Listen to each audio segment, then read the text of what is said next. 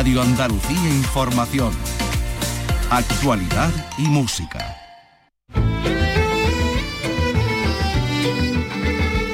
Andalucía es cultura. Con Maite Chacón. Radio Andalucía Información.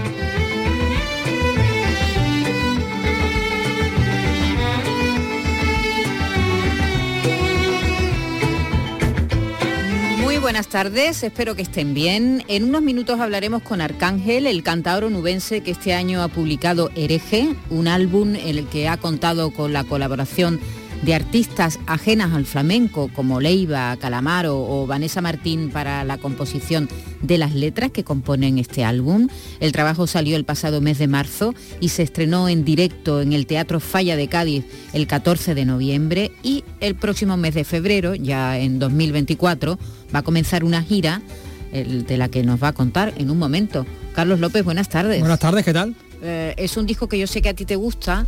Bueno, que, que, te encanta Arcángel, a mí también. me, parece un cantado, además una persona muy inquieta, ¿verdad? Siempre está inquieta, ahí, sí, muy creativa. Inventando. Eso, es lo que tiene la creatividad, ¿no? Que uno no, no mm. para mí. El disco de junto a la Porce búlgara me parece una, una burrada de disco. Eh, fue muy criticado, ¿eh? ese, disco tuvo mucha... Mm, eh, sobre todo por, el, por gente del flamenco, ¿no? Pero a mí también es un disco que me, que me encanta. Me encanta. Y hay algo que... ¿Te acuerdas cuando oímos por primera vez a las voces búlgaras en, aquel álbum eh, del bueno lo que se llamó el world music no sí sí. Eh, creo que era a finales de los 90 principios de los 2000 no sí sí.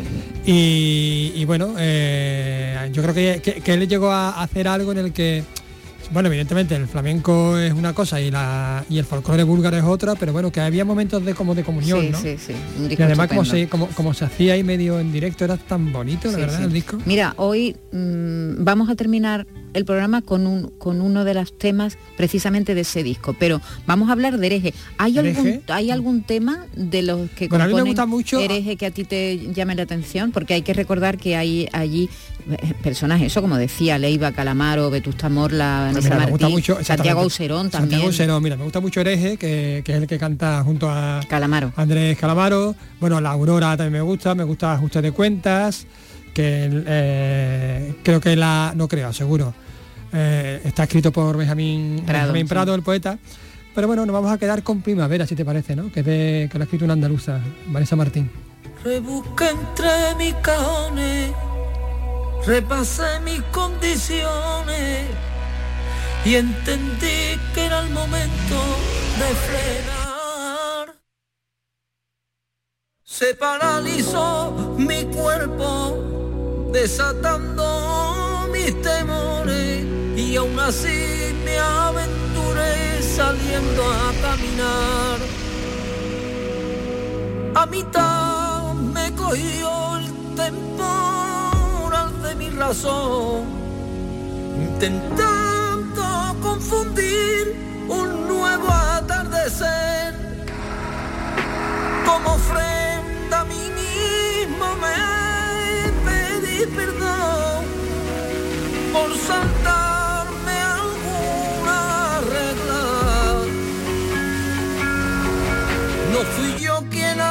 Primavera, compuesto por Vanessa Martín, interpretado por Arcángel, forma parte de este álbum hereje con que dentro de un ratito vamos a hablar con, con el artista onubense. También vamos a recibir esta tarde a Síndrome Clown, el dúo de payasos que está desde el pasado 14 de diciembre, de jueves a domingo, en la Sala Cero de Sevilla, con su espectáculo La prematura muerte de un viajante, basado en el clásico de Arthur Miller tienen, por cierto, todas las entradas vendidas, pero vienen a contarnos una novedad que va a haber prórroga, lo vamos a decir bajito, va a haber prórroga de la función.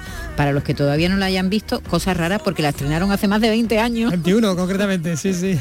21 años hace que estrenaron el espectáculo, pero ellos de vez en cuando los retoman, como hacen, por cierto, con todos sus espectáculos y, y, eso está muy bien. Vamos a oír también las recomendaciones que nos harán desde la librería Proteo de Málaga para pedir libros estupendos, buenos libros, en las cartas de Papá Noel y los Reyes Magos. Y muchas más historias que les vamos a contar desde ahora hasta las 4 de la tarde con la realización de Antonio Franco y la producción de Ryan Gosto. Por cierto, tal día como hoy, del año 1915, nació Edith Piaf. Hoy hubiera cumplido 108 años.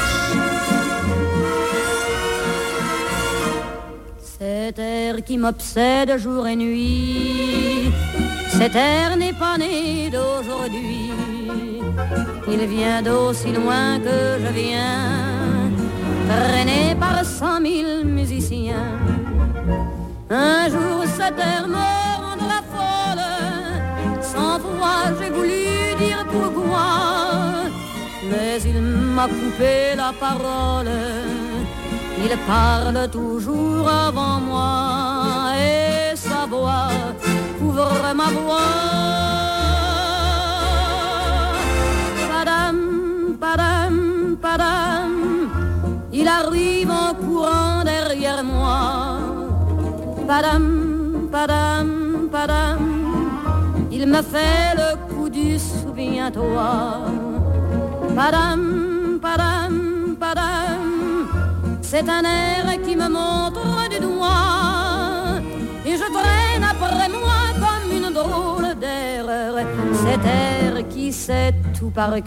Si quieres aprender el ingrete ese francés de l'Europe, ponte a Edith Piaf que te sale estupendamente, maravillosa. Esta canción hace referencia a un ritmo, en realidad padam, padam no significa nada, es una onomatopeya. Y la canción habla de esa melodía que le recuerda a otra persona, ¿no? Me recuerda a ti esta melodía, padam, padam, padam, la oigo y me vuelvo loca. Bueno, pues esto es lo que tenemos hoy por delante, hasta las 4 de la tarde. En Radio Andalucía Información, Andalucía es cultura, con Maite Chacón. ¿Y has visto que Spotify, Carlos, ha presentado la lista con las canciones de Navidad más escuchadas este año? Sí, sí, con, con grande, con, con, grandes sorpresas, con grande sorpresa para nadie, efectivamente. Porque, a ver, la canción que está en el número uno de la más escuchada en, este año 2023 es esta canción.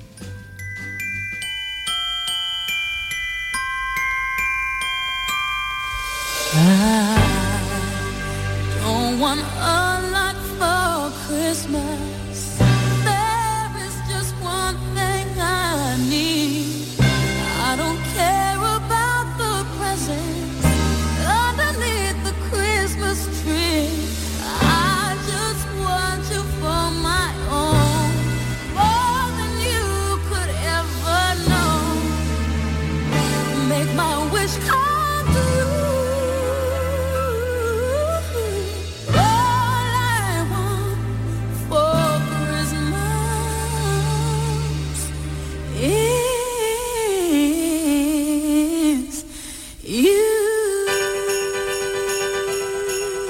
novedad, ¿verdad? Qué sorpresa. no, nos, lo esperábamos. ¿eh? No, cáspita. Eh, el año que viene cumplirá eh, la compusión en el 94. Es que no sé sumar. ¿Cuántos años cumple el año que viene? Pues del 94, 36 años. No. 35. Si mañana es si, si es 24 el año que viene, tiene que ser 24, es redondo, ¿no? Sí, sí, es 30 años. 30 años. 30 años. Mira, es que somos de letra, cariño. es que claro. Nos ponemos, nos ponemos bomba nosotros mismos. Sí. ¿Cuántos años hace en el 94? 30 años, lo que he dicho. Eso, 30 años. Se van a cumplir el año que viene, ¿no? Está por aquí las mentes que... los de ciencia. Los de ciencia. Somos un poco una vergüenza que lo mi niño Mi niño es eh, una mente está privilegiada para, las matemáticas. ¿Y que te mira como si tú fueras un ratón? Y me mira como si fuese un, pobre animalillo, un hámster, ¿sabes? diciendo, pobrecito. Habrá que quererlo igual. Esa es la primera, la primera de la lista de las más escuchadas este año 2023 en Navidad. Y la segunda es esta.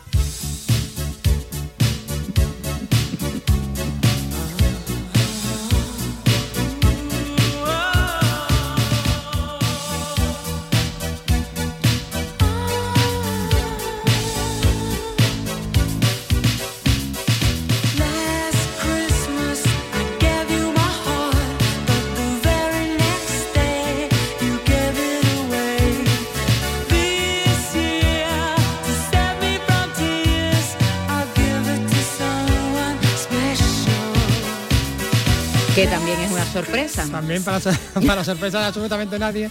Me estoy imaginando que, magnífica camiseta aquella ancha, ¿eh? de, aquella época, que ponía guam, así, blanca, ah, aquello? Claro, y los peinados. Y los peinados. Y, la, y los, y los jerseys feos de Navidad, que son famosos también, un clásico. Eh, diez años más tiene esta canción. 40 años, todavía nos siguen dando la matraca con ella. ¿Qué te parece? Lo peor es que es que la recordamos, o sea que que no la sabemos de memoria. No la sabemos de memoria. Vamos eh, cumpliendo años también. Esas son la, esa es la lista, diremos, las dos primeras listas en el mundo. En España es la primera Mariah Carey, seguido de, de Bublé y su disco de Navidad, y una canción que ya, ya, nos, ya, ya, se acerca un poquito más a, a la nuestra, esta.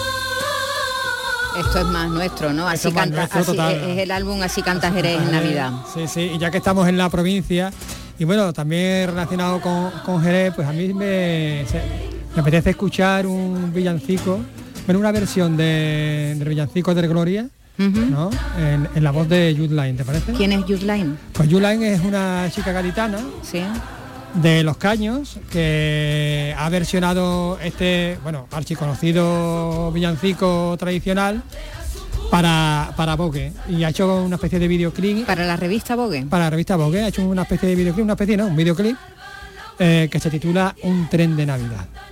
¿Te parece que escuchemos? Venga. muy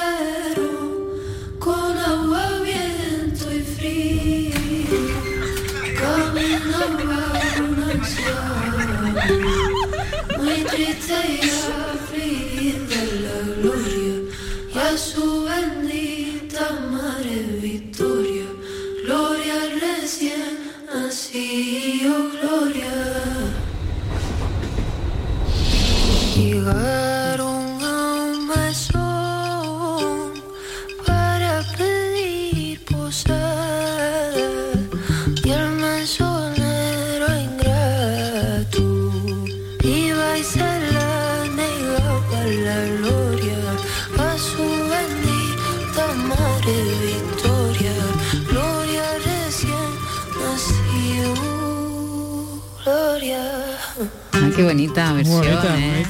Lara Blanco se llama ella, Lara, Lara, sí, sí, Jude Line, que creo que le pusieron eh, Jude Line por, por, Hey Jude, que es la canción favorita de su de su padre, ¿no? la canción de los de los Beatles. Bueno, pues esta chica. Esta guitarra de Yaray Cortés, ojo, eh, ojo, cuidado. Sí, sí, sí. el vídeo es de la revista Vogue, ha sido un encargo. La revista Vogue, un encargo, pero ha hecho una versión súper bonita, la ha hecho suya de uno de los clásicos de la Navidad. De un clásico de la Navidad, por supuesto. Y el vídeo también muy bonito. ¿eh?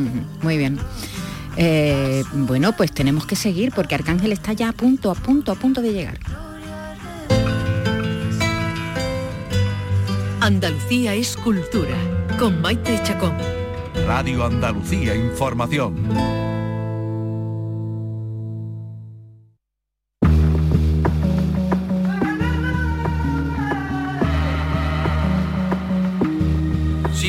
Las espinas, ¿qué sería?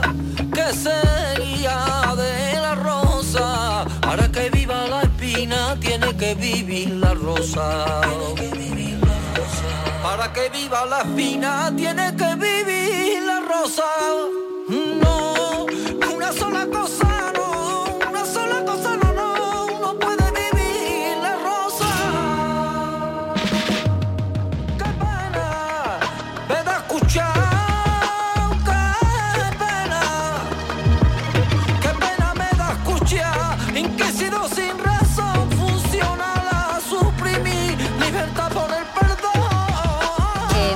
De este año, Arcángel nos sorprendió con su nuevo trabajo. Bueno, él tiene esa habilidad porque siempre nos sorprende, siempre está maquinando esa cabecita, no para de pensar y hacer, a ver, ¿qué hago ahora? Y con sus proyectos, uno tras otro, siempre Arcángel, buenas tardes. Buenas tardes. Bienvenido a nuestro programa. Muchas gracias. Eh, siempre nos sorprendes, tienes esa capacidad. Bueno, entiendo que la búsqueda forma parte de, mí mismo, ¿no? No la búsqueda para nada, sino la, búsqueda para mm, perderme y volver a encontrarme, ¿no? Yo creo que ahí radica un poco mi mantener mi ilusión intacta ¿no? en el mundo profesional artístico. ¿no? ¿A ti te sorprendió, Carlos López? Bueno, a mí no me sorprendió, porque yo después, de, la, de, la voz, de la voz búlgara, que me, encantó, maravilloso. Cazo, ya no me sorprende nada. Entonces, esto es otra nueva eh, eh, giro de tuerca ¿no? en, su, en su carrera, es decir, es adaptar el pop y el rock al, al flamenco y, contar con nuevos autores. Y, con, y claro, ponerle poner su voz a, la voz de otros, ¿no? que eso es lo, me parece a mí que es lo más interesante. ¿no? Yo creo que eh, has captado bien el cometido de este disco. ¿no? Eh, yo siempre además lo explicaba en el, en el, eh, en el prólogo, por así decirlo, del disco. Siempre he hecho, he intentado que la gente viajara hacia mí, ¿no? es decir, eh, siempre he, intentado las colaboraciones que he hecho que eh, el flamenco fuera la piedra eh, angular ¿no? de todo. En este caso yo quería hacerlo al contrario. Yo quería que los demás sintieran como yo hacía ese viaje de adaptación hacia sus mundos, dotándolos de, un matiz moderado, por así decirlo, del, flamenco, de lo que yo soy, de lo que yo represento, y, e intentando que fueran reconocibles ambos géneros, ¿no? Es decir, eh, el, género de, de, quien eh, provenía del indie o del pop o del rock mm. y, por supuesto el flamenco, que era el, tamiz, ¿no? ¿Y cómo, cómo nace este, este trabajo? Porque claro, eh, ¿cómo surge decir, bueno, voy a, voy a dar, insistimos, otra nueva vuelta de tuerca, voy a tirar por este camino que no que es inexplorado para mí? Bueno, el, trabajo comienza por una petición de la compañía de Universal Mm, de, que hicieron un disco con colaboraciones de ahí a lo que luego nos inventamos fue otra cosa, ¿no? es decir, se trataba de tener colaboraciones en el disco y yo dije que bueno, que no quería colaboraciones, que lo que quería era que me compusieran una canción, gente que para mí artísticamente representaban algo. Y, gente a la que yo admiraba, cada uno por, por diversas cuestiones, ¿no? Y así fue. Yo hice una, una selección de gente que, que, que me gustaba Mm, ay, pues no había caído y, ahora que lo estoy contando lo digo, no hubo nadie que me dijera que no, qué suerte tuve, de, toda la gente que se lo pedí. Tiene buenos amigos, tiene buenos amigos. Podía haber pasado, Lógicamente, porque te coge en, otro tiempo, aunque sea solo por eso, en otro espacio vital de tu, de, tu carrera y no puedes, pero todos dijeron que sí. Y además todos mostraron una predisposición absoluta. Ha sido muy bonito. Cuando estamos hablando de todos, estamos hablando, por ejemplo, de este tema que está compuesto por Calamaro, ¿eh? por Andrés Calamaro, eh, Sentir, de Leiva, Ojalá, Solea Morente, La Noche en Vela, Santiago Auserón, estamos hablando de, Benjamín Prado, de, que luego oiremos eh, su tema, escrito por él, Ajuste de Cuentas, Valdivia, Juanes, Vanessa Martín, Rosalén, es decir, estamos hablando de, los grandes autores de música popular eh, actuales en nuestro país. Ese era el reto, ¿no? Realmente, es decir, eh, era cantar composiciones cantarla en algunos casos, en otros, eh, eh, además, eh, recibir un texto y ponerle música de, bueno, pues de artistas con una, más que contrastado, ¿no? Y, artistas con una potencia elevada, ¿no? la sugestión en todo momento de que uno puede sucumbir en el intento y, no me refiero a, a lo comercial, a que el disco pueda funcionar o no, sino que simplemente si alguien con tanto cariño te regala algo y tú te lo acabas cargando. Es una responsabilidad, ¿no? Pues un poco ahí donde estaba realmente el reto, de este, de este trabajo, ¿no? Un trabajo que se ha podido ver el 14 de noviembre en, el Falla de Cádiz, que fue el inicio de una gira que continúa ya en 2024. Antes de seguir hablando de otros asuntos, vamos a, contar que el 22 de febrero vas a estar en el Cartuja Center, en Sevilla, el 24 en Granada, eso es. el 28 en Ronda, todo eso en febrero del año que viene, y el 13 de abril en el Cervantes de Málaga Eso de momento. De momento. Son estamos, citas, ¿eh? es- estamos en negociaciones con otro espacio que, que espero de aquí a, a- a un par de semanas, tres semanas, poder tener ya en la, eh, en, en la agenda. Pero bueno, ahí ¿Has hay te- negociaciones. ¿Has tenido que cambiar la formación de músicos que te acompañan para Sí, este trabajo? Claro, absolutamente. Eh, sigo manteniendo una estructura flamenca porque, claro, el disco tiene 45 minutos de música. Hoy día te presentas y en de, un y de concierto... mucho y de mucho y es muy complejo que hay desde electrónica a, Claro. música tradicional Claro, pero te quiero decir, un disco, imagínate hacer un concierto con cuare- que dure 45 minutos. Mm. Te co- corren a gorrazo, ¿no? Entonces, inevitablemente tengo que incorporar una parte flamenca que yo he intentado que sea la más cercana de mi, de mi parte, ¿no? A, a- a esta música, a este tipo de música, pero, pero claro, la formación cambia, claro. Y Y, va a haber cambia sor- el sonido y todo. y va a haber sorpresa va a haber algún colaborador que aparezca por allí En principio no lo tengo contemplado porque yo precisamente eh, yo no era muy eh, afín a los discos con colaboraciones porque ¿cuándo lo hace? Sí. Es imposible. Es muy complicado luego ponerlo en directo, Es, ¿verdad? es increíble, vamos, no, es imposible. O sea, imagínate con la agenda de, de, Sí. de- de estos, tenéis de estos todo, claro. ¿Cuándo hubiera podido yo hacer un concierto de colaboración? No sé, lo mismo en el 2087, Sí, sí. Que, que- que ya no estaré. y por eso, en, en principio, lo que pensaste fue las letras, ¿no? Claro, pensé que era mejor que colaboraran de otra manera, porque al final los voy a tener siempre conmigo. Y ahí están, ahí están sus, mm, sus composiciones y yo estoy dentro de ellas y, y los tengo en cada concierto. Porque hay colaboraciones que no tienen mucho corazón. Por ejemplo, colaboraciones, uno graba la voz en Miami, Claro. el otro está aquí, ni siquiera se conocen, ¿verdad? Ni te ha tomado un café. Eh, y se toman café y además, y además que a lo mejor incluso se detestan ¿no? Sí, sí, Hay entonces- que- además no, y como, ¿eh? y Hay como te tome el café no lo graba. sí sí sí exactamente exactamente Es verdad que hay colaboraciones que tienen como poco corazón, ¿no? Sí, Dice, sí. ninguno En fin, ninguno. Ninguno, eh, es como- marketing, sí, marketing total, eh, eh, sí. un contrato entre compañías de discos, pero no hay esa verdadera Hombre, colaboración eh, que parte de verdad orgánica de ese y- interés de ese interés de un eh, artista por sincero, otro claro. de un artista por otro. Esto es más tú a tú, ¿no? Porque además, eh, lógicamente tienes que tener una conversación previa con ellos para orientarles un poco de lo que quiere, aunque eh, ciertamente mi única premisa fue que se sintieran libres para componer, que no eh, estuvieran pensando en que esa composición iba a estar cantada por una voz flamenca, sino que compusieran lo que les saliera del alma, sin tema eh, ya orientado, sino que, que escribieran lo que quisieran y, y hicieran la música que quisieran. y por ejemplo desde Leiva que digamos está en una posición quizás más indie y sin el quizás en una posición más indie a, a no ser Rosalén que sin ser indie pero sí es más cantautora y sí bebe a veces de la copla sí está tiene un punto más cercano al, al flamenco por ejemplo en su último disco también hace una referencia. Eh, ¿Tú con qué estás más eh, a gusto? ¿Con qué canción? ¿O ¿Eso lo nota tú? ¿Lo percibe que una persona esté más cercana al flamenco que no? ¿En, lo- en las letras, en lo que te han escrito? Eh, sí, claro. Evidentemente hay gente que, que cuando escribe, pues se, se un poco intenta imbuirse de, lo- de lo que el flamenco significa, ¿no? Pero fíjate, yo le, le pedí justamente lo contrario, que hicieran un ejercicio por, por favor, no querer...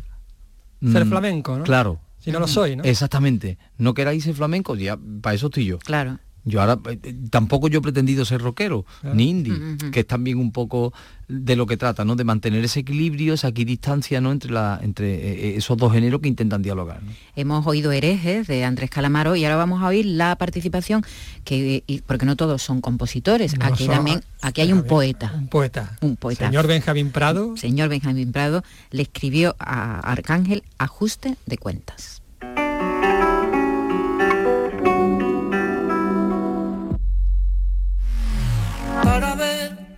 Si era capaz de soltar tu clavo ardiendo tiré hacia la libertad. Fui por la calle de medio hacia la libertad en busca de mi destino. Llega hasta el fondo del vaso que para dar un paso no sirve cualquier camino. Hay algo que mientras estaba en tu fragua descubrí. Tus lágrimas son de agua y han aprendido a mentir. Mi amor. Tú no querías que ellos se sintieran limitados, pero tú has tenido alguna en algún momento mm, eh, esto que esto puede ser una bulería, esto puede ser un una soleá o, no? Sí, sí, yo he tenido muchas dudas y pero sí tenía una línea roja, ¿no? Ahora que los políticos usan tanto esta expresión, muy clara, que era el no sentirme ridículo, no sentirme identificado a mí mismo haciendo algo, ¿no? Esa es mi línea roja, pero no en este trabajo, en la vida en general, ¿no? Eh, mm, de hecho, el, título hereje no, es solamente, no obedece solamente a lo musical, no obedece a mi posición eh, ante la vida, ¿no? Y denuncio y, y me entristezco de, este momento tan absurdo, tan crispado y tan exento de, de sintonía, ¿no? Entre los humanos. Porque uno se siente un hereje eh, permanentemente con el simple hecho de opinar sobre algo. Ah. Ya estás practicando una, una herejía mm, magnífica, ¿no? Que también la gente equivoca lo que significa un hereje. Un hereje no es el que eh, tiene un, trae un matiz peyorativo, ¿no? De la época de la Inquisición y tal. Pero un hereje no es más que el que disiente de algo no es algo maldito, es algo simplemente, no sé cómo decirlo, ¿no? No sentirse eh, cómodo, no sentirse representado, pero no necesariamente supone una ruptura, sino simplemente quiere buscar otro horizonte. Pero, opinar distinto, pero opinar distinto iría a convertir en un deporte de riesgo. Eh, pero sin embargo los flamencos es verdad que cada vez tenéis más libertad para hacer herejías. Mm. Yo creo que la libertad está dentro de uno, ¿no? Yo, yo me la he tomado siempre, la verdad. Pero como dice un amigo mío, perdón por la mancha a quien haya molestado, pero... Pero eso no ha sido siempre así, porque realmente el flamenco, que el flamenco es una herejía, ¿no? Para mí la es, para mí la es, yo no lo entiendo de otra manera, porque el flamenco nace y se nutre de todas esas mezclas, de todos esos sonidos nuevos que vienen, que el flamenco, como casi ninguna música en el mundo, es no cajón desastre en este, en este sentido, sino el baúl para guardar y para ah, el recipiente, ¿no? El crisol, diríamos, donde todo eso se funde, ¿no? Bueno, ya lo saben, 22 de febrero en Sevilla, 24 en Granada, 28 en Ronda, 13 de abril en el Cervantes de Málaga y podremos ver, disfrutar en directo de este último trabajo de Arcángel, que es, bueno, una herejía que nos encanta. A mí me ha encantado, me ha encantado, la verdad. Porque además como tiene este, este punto sin dejar de ser flamenco, que es lo que me interesa a mí, ¿no? De, no perder el norte o no perder la raíz que se nota, eh, independientemente de, la producción, que por cierto también es muy elaborada dentro del disco y independientemente de que bueno tú digamos que adaptas a, muchos muchos autores pero bueno mantienes este este punto flamenco, esta Honduras, este pellizquito, que es lo que nos gusta. Y nos despedimos con la Aurora, que es el tema que le compuso Vetusta Morla a Arcángel. Que tengas mucha suerte. Igualmente. Un abrazo. Muchas gracias nos por invitarme. nos, vemos, por aquí, como siempre.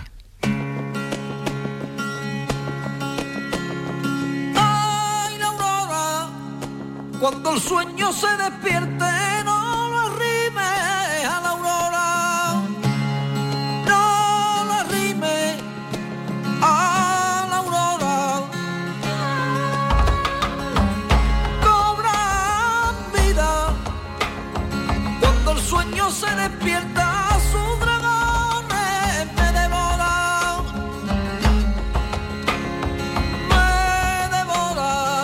Andalucía es cultura, con Maite Chacón. Radio Andalucía Información.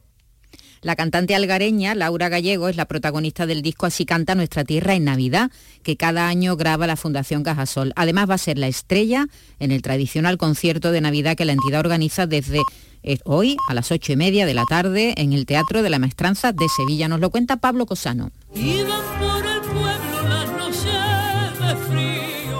La voz de Laura Gallego junto a la Banda Sinfónica Municipal de Sevilla, dirigida por Francisco Javier Gutiérrez, llevará a la audiencia a través de las diversas formas de entender la Navidad, desde villancicos populares andaluces a obras de otras partes del mundo, pasando por composiciones nuevas o adaptaciones sorprendentes de clásicos de siempre. En el concierto de esta tarde en La Mastranza, la artista estará acompañada por figuras como los barítonos Carlos Álvarez o David Lagares, el tenor Héctor Sandoval, Pedro el Granaíno, cantores de Hispali, José Manuel Soto o los coros del Colegio Entre Olivos, el Entre Ángeles o la coral Nuestra Señora de la Iniesta. Todo lo recaudado en la venta de entradas irá destinado a la Fundación Galala. Y el Café de Levante de Cádiz da título a un libro de relatos que se presenta hoy en esa ciudad, eh, Cádiz. Salud, Taro. El Café de Levante es el libro de Cristina Ruiz que conforman nueve relatos que se desarrollan en bares y cafés de Cádiz, el puerto o la Bretaña, aparte de un personaje, una camarera que abre y cierra el libro en el que se entremezclan los ambientes, las historias y la música. Eh, hay varios bares. Está este bar del puerto primero, esta chica se traslada al Café de Levante, que es, si no es, la inspiración es el Café de, Levante de Tere Torres, pero al mismo tiempo pues hay elementos que no son de ese café, que están inventados, o sea, las dimensiones, eh, un piano, es decir, eh, una serie de elementos que no son exactamente los del café de Levante. Un café que ya es un símbolo en la capital gaditana, el libro se presenta esta tarde en la Asociación de la Prensa de Cádiz. Andalucía es cultura, con Maite Chacón. Radio Andalucía Información.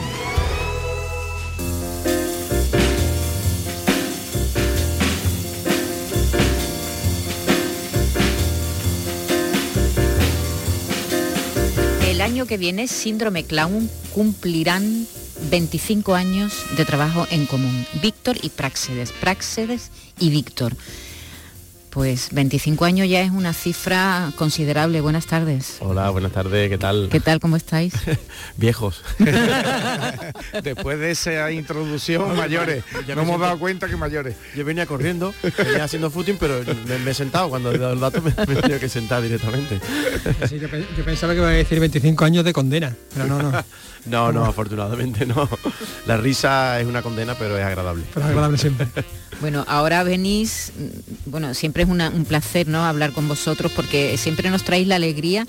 Primero la, alegría de cómo el público responde a vuestros espectáculos. ¿Cuántos años hace que estrenasteis el espectáculo que estáis ahora mismo presentando en Sala Cero hasta el 4 de enero? la pues, prematura muerte de un viajante. La prematura muerte de un viajante se estrenó en el año 2002, fue nuestro segundo espectáculo y casi 400 funciones ya vamos a hacer y lo reponemos siempre por esta fecha porque es un espectáculo, somos payasos, somos clown de adultos, pero es un espectáculo muy familiar que le gusta a, todo a toda la familia. Es un espectáculo ideal para las navidades siempre en Sabacero. Entonces un año sí, un año no, siempre lo reponemos porque eh, tiene muy, buena aceptación por parte del público y nosotros lo pasamos muy bien recordando las aventuras y desventuras de, Willy Loman. Estamos hablando además de, un espectáculo que está basado en la obra famosísima de Henry Miller, pero ¿se le parece en algo? Bueno, yo creo que en el fondo, en el fondo, muy en el fondo. No, nosotros, eh, como la, historia de Arthur Miller se estudia en las escuelas de teatro y nosotros en el K era lectura obligada, incluso el estudio de los personajes, en definitiva lo que cogimos nosotros fue ese espíritu de Arthur Miller de exponer o de criticar la sociedad de su momento, ¿no? la decadencia que vivía la sociedad americana eh, cuando él escribe la muerte muerte de un viajante, nosotros lo que hicimos en su momento es hacer lo mismo en, en España, coger las cosas que veíamos que no funcionaban y darle ese espíritu de Miller. Por supuesto, no tiene nada que ver porque somos dos payasos, su obra es un dramón, la nuestra es un comedión. Eh, y entonces, bueno, pero sí es verdad que te, yo ahora me siento muy identificado con Willy Loman. No porque, ¿Por qué? ahora? Porque ahora para empezar por la edad, por la edad. Tengo la edad. Ahora ya tengo la edad de, Willy Loman. Y es curioso cómo eh, los problemas y las cosas se ven diferentes conforme vas cumpliendo años, ¿no? Entonces a lo mejor hace 30 años eh, a lo que le dábamos muchísima importancia y pensábamos que todos eh, íbamos a morir todos, hoy lo ve y dice, bueno, tampoco, ¿por qué? Porque ya lo has vivido, lo has vuelto a vivir, ha vuelto a pasar. Entonces, lo que sí es verdad y lo que nosotros un poco reflexionamos ahora al final con el público que viene a vernos, es como eh, hace 22 años de los problemas que hablamos hoy, eh, algunos mm, siguen igual, otros han empeorado y otros han variado, pero están ahí, ¿no? Es decir, parece que son constantes en el ser humano y da igual sea en Estados Unidos, sea en España, en Europa, en fin. Hay cierto clasicismo ¿no? en, estos de los problemas de la humanidad, ¿no? Sí, bueno, al ser una obra maestra, Muerte un viajante, hablamos de la original, toca temas en el año ya 1900 49, que se estrenó, eh, fue un éxito de público porque destrozaba el sueño americano, ¿no? Estamos hablando de 1949. Hoy en día los temas que tocaba Arthur Miller entonces siguen vigentes. Estamos hablando de la inmigración, estamos hablando de la, justicia, injusticia, eh, la burocracia. Entonces eso eran, eran dramas y siguen siendo dramas, pero pasado por el filtro de la comedia nos dimos cuenta que funcionaban muy bien. Son temas universales. Eh, los genios proponen temas que con el tiempo incluso van teniendo más vigencia cada vez.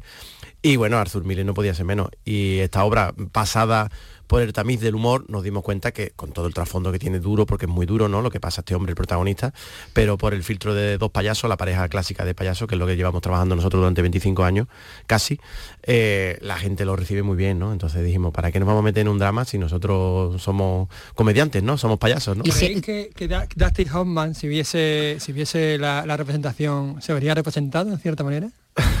¿Se reconocería? yo, sí, bueno. yo creo que sí, yo creo que sí, porque el personaje de Dusty Hoffman, el protagonista Willy Loman, en definitiva, por lo que lucha es por mantener un estatus eh, en la sociedad que te exige tener una casa bonita, un coche bonito, un buen trabajo, que tus hijos sean perfectos, eh, se casen con las mujeres ideales, que también tengan sus trabajos ideales, ¿no? Ese ideal que todos nos proponemos y que, mm, bueno, el camino tú puedes tener un objetivo, pero las ramificaciones de ese camino nunca sabes dónde te van a llevar, que es lo que nosotros hacemos, quiere decir, aquí hay un payaso ingenuo que quiere hacer la obra de Miller porque le encanta y ese es su objetivo en la vida, digamos, su triunfo, su éxito sería hacerle y representar el drama tal cual y hay un payaso listo que le dice que eso no, eso no es posible, que al final es lo que te dice la vida. Tú quieres hacer no sé cuánto y la vida misma te dice esto no es posible, no puedes jugar baloncesto porque mide 1,40.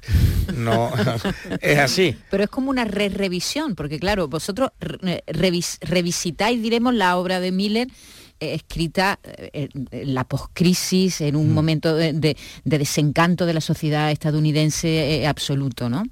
Y, y, hacéis esta, esta revisión hace veintitantos años. Mm. Y ahora esa obra se ha ido también revisando, es decir, la comedia basada en la, obra de Miller se ha ido revisando a lo largo del tiempo también, ¿no? Es decir, que, que como tú decías, no es la misma que estrenasteis hace veintitantos años. Hay una, hay una anécdota que gente que viene a vernos, que nos vio en el año 2002, que todavía mm, de nuestra quinta, eh, el otro día vino una, amiga mía a verlo, dice, yo lo vi en la sala imperdible, que ya no existe en Sevilla, como tal, eh, en el año 2003 o 2004 lo vi allí. Y dice, no solo eh, me he reído y está actual, sino que me he reído más todavía que aquel día. Eh, porque parece lo que ha dicho Víctor antes, que con los años los payasos vamos cogiendo como los buenos vinos, ¿no? Esa esencia que nos quedamos ya con lo esencial, con lo, vaga la redundancia, con lo básico, y quitamos muchas cosas encima que en el año 2002 todavía éramos, digamos, principiantes en este lenguaje del humor, y ahora ya eh, con menos hacemos más, ¿no? Y, nos quedamos ya con lo básico, con, lo fundamental. Con lo fundamental eh, para que el público se lo pase bien. Y esta amiga nos comentaba, dice, me he reído más que aquel día. Bueno, desde el 14 de diciembre, el 4 de enero terminan las funciones, pero hay noticia. ¿Hay noticia? Hay noticia. hay noticia. Hay noticia y buena además. esperamos, esperamos, esperamos que sea así. Yo creo que sí, porque bueno, gracias a que estamos llenando, eh, estamos viendo con la sala la posibilidad de prorrogar dos semanas más. O sea, estaríamos hasta el 21, de enero. de enero Domingo 21, sí. Si todo va como hasta ahora, o sea que estamos encantados porque darle a este Willy Loman 10 eh, funciones más para que intente llevar a cabo la muerte de un viajante de Miller, para mí es extraordinario. ¿Y cuánto hay de, improvisación? ¿O, ¿O está todo muy medido? Bueno, con esto casi 400 funciones, como hemos dicho antes, que llevamos y veintitantos años ya de experiencia, a nuestras obras siempre la gente sale diciendo, improvisáis mucho, a ver, improvisamos algunas cositas, pero es verdad que la obra podría durar cuatro horas si nos pusiéramos a improvisar. Entonces siempre hay que volver al guion, a la dramaturgia que se le llama, ¿no? Para no perdernos mucho. No obstante, ya después de tanto tiempo juntos y la química que tenemos, es verdad que hay veces que nos vamos por la rama, nos dan ataques de risa, el público se ríe con nosotros, tenemos que parar, tenemos que secarnos las lágrimas, la gente sale al baño, hace pipí, vuelve. Que decir que. Pero hay menos improvisación de lo que de lo que parece porque es una obra de teatro. O sea que siempre tenemos un guion y siempre tenemos unos pies que darnos, ¿no? No obstante, nos salimos y volvemos, nos salimos y volvemos siempre. Vosotros tenéis la suerte de tener una, bueno, una, suerte de, Sois como una especie de compañía de repertorio, porque tenéis varias funciones que hacéis en función, nunca mejor dicho, de las necesidades, ¿no? Eso, eso es una ventaja. ¿O, o cómo, cómo se funciona así? Bueno, es una ventaja sobre todo para cada uno de los espectáculos, porque tener la oportunidad de revisarlo, de volverlo a hacer, cambiarle cosas, lo convierten al final en espectáculos infalibles. Quiere decir, eso es como el que está entrenando ajedrez todos los días y juega partida todos los días. Pues nosotros exactamente lo mismo, un espectáculo que por desgracia a lo mejor tenga 30, 40 funciones, la misma compañía no sabe hasta dónde hubiese llegado porque siempre está, vamos, ahora le hemos hecho una revisión al, viajante y el final entero hemos cambiado mucho, ha habido un, sketch en medio que también lo hemos revisado, porque es que la propia sociedad, como está funcionando, te exige que tú no puedes estar haciendo el chiste o, o la parodia o el gags igual. Entonces, donde antes había mm, burocracia, ibas de una ventanilla a otra, ahora existe una cita previa. Online. Entonces, Está eh, la, dificultad de acceso, por ejemplo, a las redes sociales. y ese teléfono que no te cogen nunca, ¿no? Que no te da cita. Entonces, lo que para nosotros hace 22 años creando la empresa que tenemos, dimos muchas ventanillas donde había que entregar papeles y eso nos llevó a decir, esto tenemos que hacerlo, esto tenemos que hacerlo porque esto no puede ser. Hoy el que quiera hacer eso seguramente no va a estar de una ventanilla a otra. A lo mejor tarda más que nosotros, pero será con citas previas, con, con, otro... Ah, online. Claro, esto, el tiempo y el tenerlos vigentes nos da la oportunidad de revisarlo, modernizarlo y eso a su vez como cómico nos pone un reto. Estáis constantemente trabajando, estáis constantemente huyendo, ¿no? Claro, ¿cómo le damos la vuelta a ese chiste que funcionaba de esta manera y ahora queremos que siga funcionando eh, iba a decir antes una anécdota cuando ha dicho, hace 22 años. Es que hace 22 años es la primera vez que escuchamos en el telediario la palabra cayuco, para que os hagáis una idea. Terrible eso. Mm. Hace 22 años fue la primera vez que eh, la gente viene en cayuco. La gente viene, no sé, no sé, no, no lo habíamos escuchado antes. Entonces nosotros hacíamos el número y era una cosa de... Y hoy en día, pues imaginaros cuánta no, pues me sorprende lo que me acabas de decir porque me da la sensación de que vivimos en esa realidad desde hace mucho más tiempo. No. Y no, hace, hace 22 años. 22 años se empezó a escuchar en los telediarios sabéis que los telediarios y a los periodistas os gustan mucho las palabrejas nuevas que aparecen y que se ponen... De ninguna manera, de ninguna manera. Eso es completamente falso. Bueno, pues esa eh, hace 22 años, me acuerdo perfectamente porque lo metíamos y era como la gente le llamaba la atención, ¿no? Decir esa palabra. cayuco, fíjate que se ha convertido ya en, una palabra habitual, ¿no? En, nuestro, en nuestro vocabulario, bueno, de las tantas que se van incorporando cada vez que cambia la realidad es que en este caso, eh, este que, que nosotros hacemos en su día era, mm, yo no sé, pero el porcentaje no creo que llegara al 15% de la emigración que está viniendo desde entonces. O sea, ahora se ha multiplicado, pero o sea, es muy normal, muy corriente verlo en el telediario. En esta época era una noticia una vez a la semana mm, y, nos quedamos alucinando viendo las imágenes. Hoy ya es que ni ahora, ahora parece que estamos adormecidos, ¿verdad? Por, mm. por, la insistencia de la, de la, llegada de inmigrantes parece que, nos adormece. Los, seres humanos somos así. Es que no nos no nos impacta. Bueno, como ven, Síndrome Clown utiliza la realidad para hacer humor. Es decir, mm. que, que eh, eh, en eso sí que os caracterizáis bastante, ¿no? que, tomáis, tomáis, utilizáis, para hacer humor, utilizáis lo que está a, vuestro alrededor. Siempre pretendemos que el público se siente identificado, que se ría, por supuesto, que el fin del payaso es que entretener al público, que la gente se ría, se lo pase bien, pero siempre que reflexione un poquito sobre lo que se está riendo, ¿no? Si, si la obra de Arthur Miller, eh, Muerte un viajante, tenía su dureza, nosotros obviamente le vamos a quitar dureza, porque somos clowns, somos payasos, pero que la gente reflexione cuando termine la obra de teatro de lo que se ha reído también. O sea, también pretendemos un poquito de, mensaje, ¿no? No es solo el, jajaja. En este sentido, ¿hay algún, alguna cuestión de la que digáis de esto no se puede hacer humor? Bueno, nosotros hacemos un humor blanco desde nuestro inicio. Somos la pareja, como ha dicho antes Víctor, el payaso ingenuo, el que se equivoca y el payaso listo. Eh, esta obra, no obstante, dentro de las nueve que tenemos, es un poco la más crítica, la más comprometida, la que hay veces que andamos de puntillas por algunos temas que son bastante duros. Eh, desde el punto de vista del payaso puede decir casi cualquier cosa, porque es la ingenuidad pura, o sea, no es un actor el que está diciendo, mm, no es praxe de ni visto lo que estamos diciendo, eh, amnistía, o sea, nosotros hablamos de la amnistía y el que habla de la amnistía es el payaso listo desde su visión de la amnistía, o el payaso ingenuo, eh, si dice, la burocracia no funciona bien, la justicia es lo que sea, lo está diciendo el payaso, que decir, en el fondo lo dice síndrome, pero mm, dicho con una nariz de payaso y desde el punto de vista del clown y la ingenuidad, suena mejor, con lo cual te puedes reír casi del 99,99% de las cosas, siempre y cuando lo hagas bien y con respeto, por supuesto. Y con inteligencia, que es lo Claro, claro, yo creo que también hay que conocer al público. Entonces, si tú vas a hacer un gags o un chiste sobre algo que sabes que la gente está al día, o sea, todo el mundo nos, convertimos expertos, yo digo, mm, hay un volcán y todos somos vulcanólogos.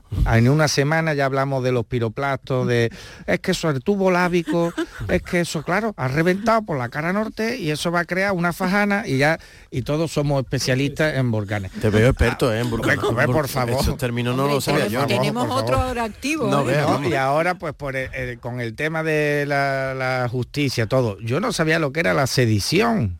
Y ahora ya todo el mundo habla y sabemos todo, y los artículos y, y tal. Entonces, ¿qué hacemos nosotros? Como tú ya esa información la tienes, porque la has visto en el telediario, la discutes tomando el café y tal, para los payasos que es la sedición, alguien que tiene sed.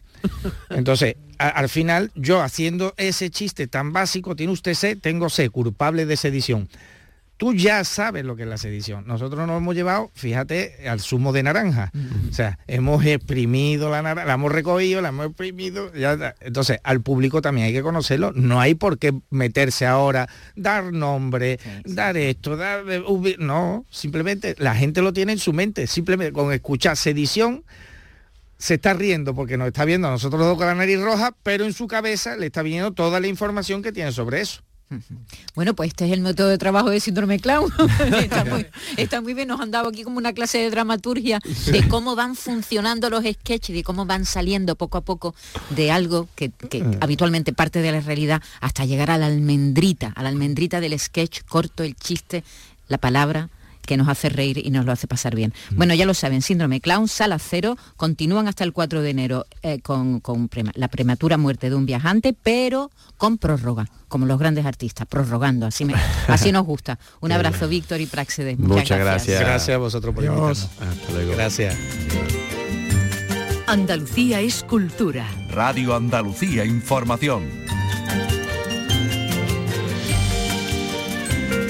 Bueno, ya hemos despedido a los síndrome clown, que van contentos y felices con esa prórroga de, su función, y los aficionados a la música clásica tienen a las 8 de la tarde una cita en la parroquia de Santa Ana de la localidad gaditana de Algodonales. La organista rusa Lyudmila Matshura, que es titular del órgano de la Catedral de Alcalá de Henares, va a ofrecer un concierto de Navidad. Pablo Cosano. El recital forma parte del ciclo internacional de órganos de la diócesis de Asidonia Jerez, que persigue no solo promocionar la cultura musical, sino dar a conocer los órganos que en muchas ocasiones están casi escondidos en las iglesias. El de la parroquia de Santa Ana de Algodonales es de estilo barroco del siglo XIX, obra del sevillano Antonio Botín, y aunque en funcionamiento está en proceso de restauración. Ángel Hortas es el director del certamen. Los párrocos muchas veces están más que animados, el problema es que, claro, eh, son arreglos y restauraciones muchas veces costosas. Y entonces, pues lo que hay que animar es a las instituciones. Yo, por ejemplo, te puedo decir que en Algodonales el ayuntamiento, que no sabía ni que existía esto, está entusiasmado desde el primer momento. Y no hacen más que decir, y la joya que tenemos ahí, hay que ir a verla, hay que El concierto de esta noche está protagonizado por la organista rusa titular de la Catedral de Alcalá de Henares, Lyudmila Matsiura, quien ofrecerá un repertorio variado que incluirá la fantasía religiosa en tres actos al nacimiento de Jesús de Hilarión Eslava, que finaliza con la venida de los Reyes Magos. La entrada es libre hasta completar aforo.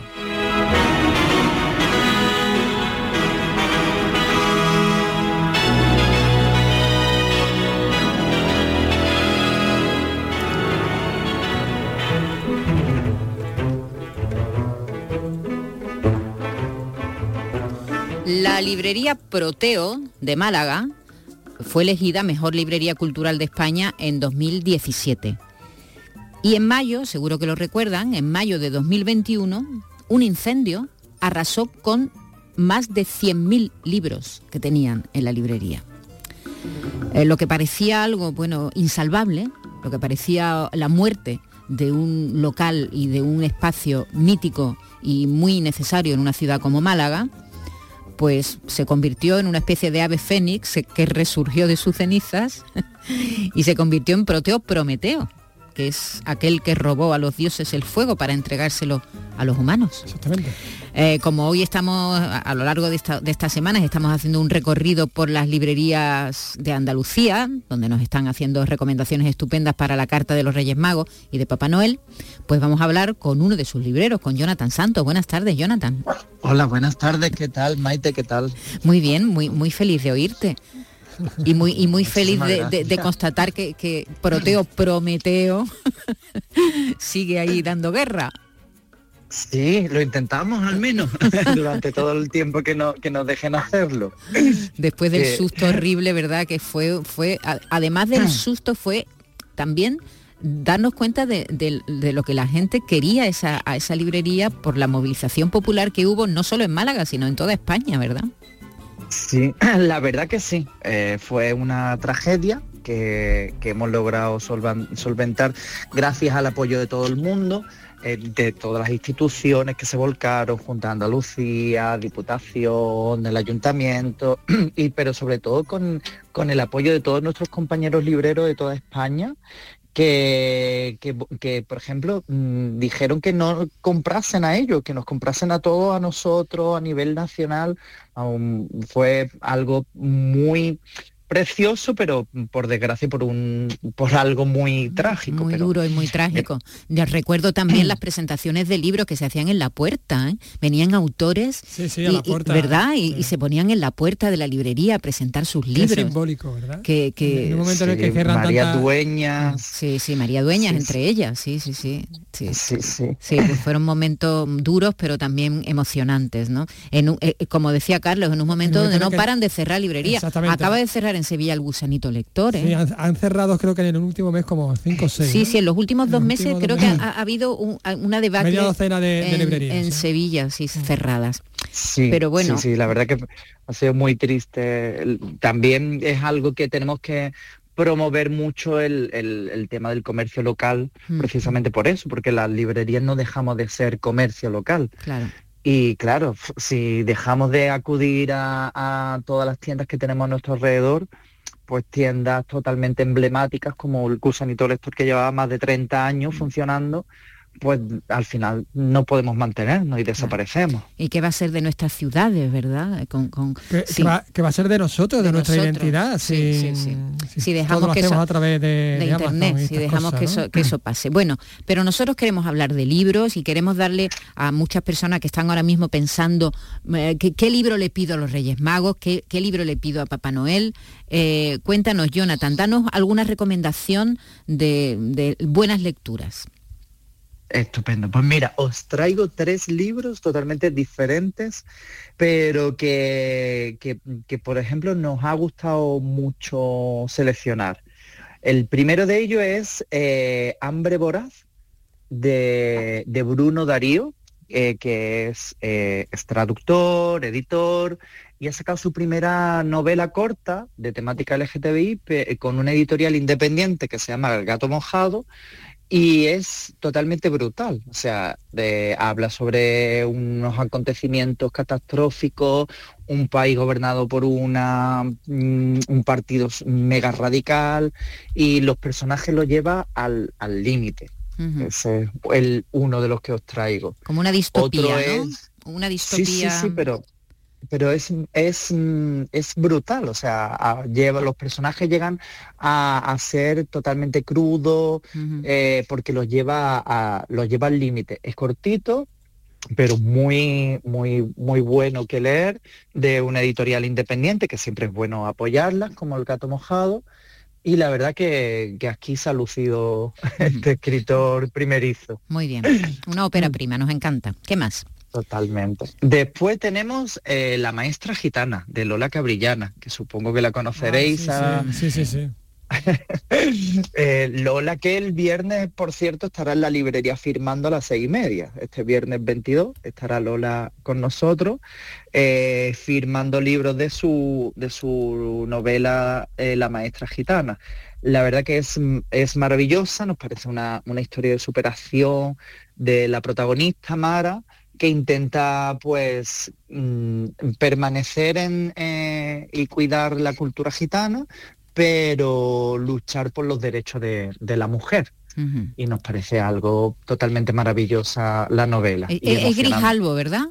Creo que es. Sí, de Grijalvo. Sí sí, sí, sí, exactamente. Y el tercero que os traigo es de Christopher Galfard, que es un ensayo científico que se llama El universo en tu mano. Eh, la, es de Blackie Books y eh, es, eh, Christoph fue discípulo de Stephen Hawking.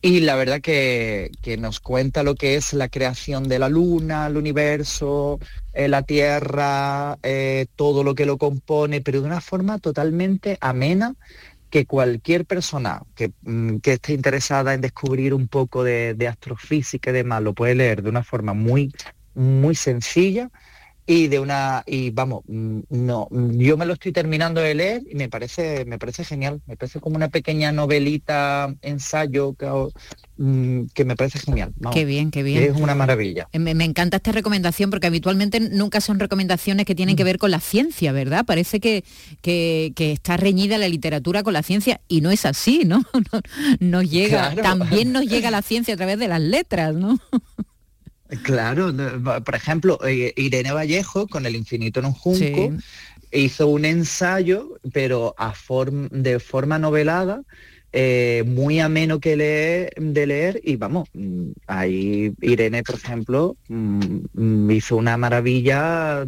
sobre literatura, ensayo y ahora eh, todo, todo el tema científico, todo el ensayo científico se está llevando mucho a, contarlo de una forma muy novelada. para que llegue a mucho más gente. como si contaran historias, ¿verdad? Para que esas historias no lleguen. Pues muy bien, Jonathan en Santos. En definitiva estamos hechos de historias. Pues claro, pues claro que sí. gracias. un abrazo, un abrazo a ti y mucha suerte que vendáis mucho estas navidades. Un abrazo grande. Muchísimas gracias, un abrazo. hasta luego, hasta luego. Hambre voraz de Bruno Darío, La maestra gitana de Lola Cambrillana y El universo en tu mano de este autor que se llama Christoph Galfar y que fue mm, pues eso, discípulo de Stephen Hawking, nada más y nada menos.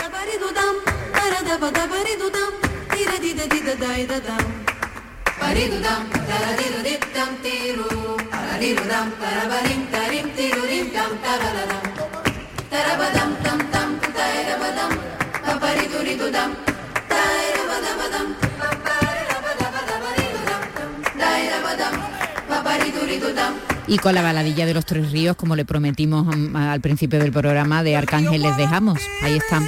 Hasta mañana, Carlos. Hasta mañana. Hasta mañana a todos. Que lo pasen bien.